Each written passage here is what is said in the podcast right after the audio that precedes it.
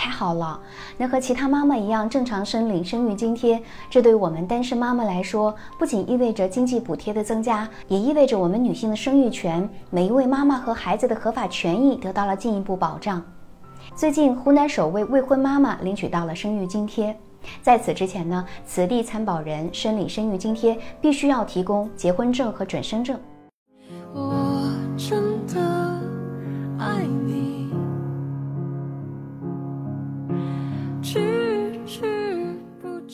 网友就说了，这真是为了提高生育率，毫无原则底线啊！但也有人说，只要是不违背道德、破坏他人感情，单身育儿其实也挺酷的。那么，对于政府开放生育津贴申领这件事情，大家怎么看呢？大家可以点赞、关注、评论起来。其实，我们单从法律角度来讲，国家明确规定由生育保险来支付国家法定产假期间的生育津贴。那我们从权利与义务对等的角度来讲，申请人员既然缴纳过生育保险，就理当来享受相应的生育福利，不管他结婚与否。那当然，很多人可能会有这样的顾虑：那既然不需要结婚证就能够领取生育津贴了，那是不是小三、小四们生的孩子也能够合法化呢？这是去鼓励他们生育，并且跟原配抢夺财产吗？这里我们值得注意的是啊，鼓励生育是鼓励政策内生育，符合社会公序良俗的生育。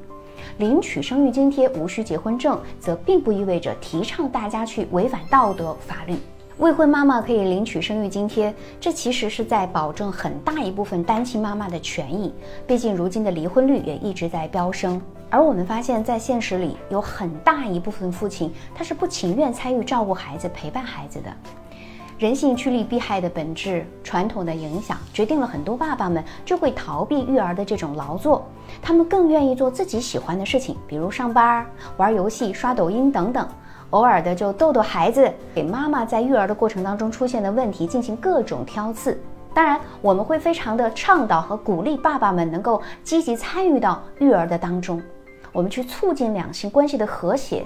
但现实的情况的确给了很多既要赚钱又要养娃的妈妈们添了不少的烦恼。很多妈妈就说，如果不考虑经济问题，我都不需要我老公参与到自己育儿的过程。那么，如果政策在生育保障方面能够尽可能的照顾所有群体，对一些有着特殊情况和特殊需求的群体啊，进行人性化服务，把需求和困难填补到位了，更能够让他们生得安心，养得省心啊。而对于经济独立的女性，如果她们在生育的黄金年龄没有遇到适合结婚的人，但依然想要养育一个孩子。我们应该鼓励这部分女性生育，并且从政策上给予支持，这才是真正的保障女性生育权啊！当然，想要全方位的提高整个社会的生育意愿，应当让政策体系更加的立体化，包括女性的就业公平、小孩的养育费用、教育费用等等。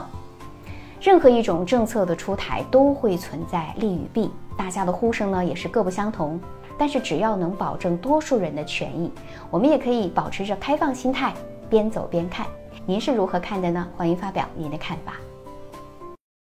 我是小资，关注我，影响千万女性，收获幸福。